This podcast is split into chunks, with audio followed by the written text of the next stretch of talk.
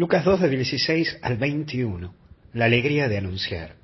Y en primer lugar están los pastores, y es la figura del que labura día a día, que la rema en la vida, de la pelea.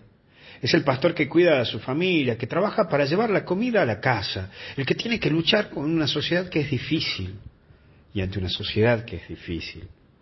Es el sencillo, la sencilla. Y en este año nuevo que iniciamos, tenemos que tener el corazón como el de esos pastores. Encontrate con Jesús y no dejes nunca de buscarlo, porque Él es tu paz. Solo Él puede darte paz en tu vida. Pero también es anunciarlo. Y hoy comenzar el año anunciando a Jesús con tu cercanía, con tu sencillez. Que este año no se te suban los humos. Sé simple, sencillo. No dejes que los miedos y la soberbia te atrapen. Porque somos de que se nos suban los humos por un cargo o un puesto. Anunciarlo con un buen gesto cada día. No me seas de esos cristianos que van a misa todos los días, pero que son un cemento andante. Sea un pastor que busca compartir la alegría, el entusiasmo de vivir, la alegría de darse. Y terminamos el día de hoy con María.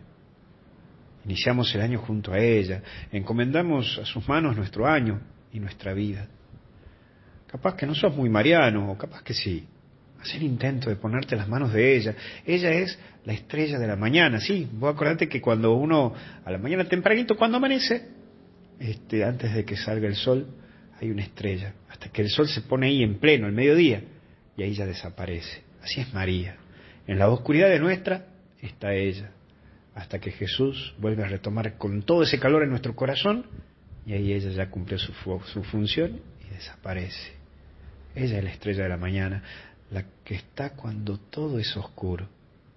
Así que vamos, que en este año nuevo hasta el cielo no paramos.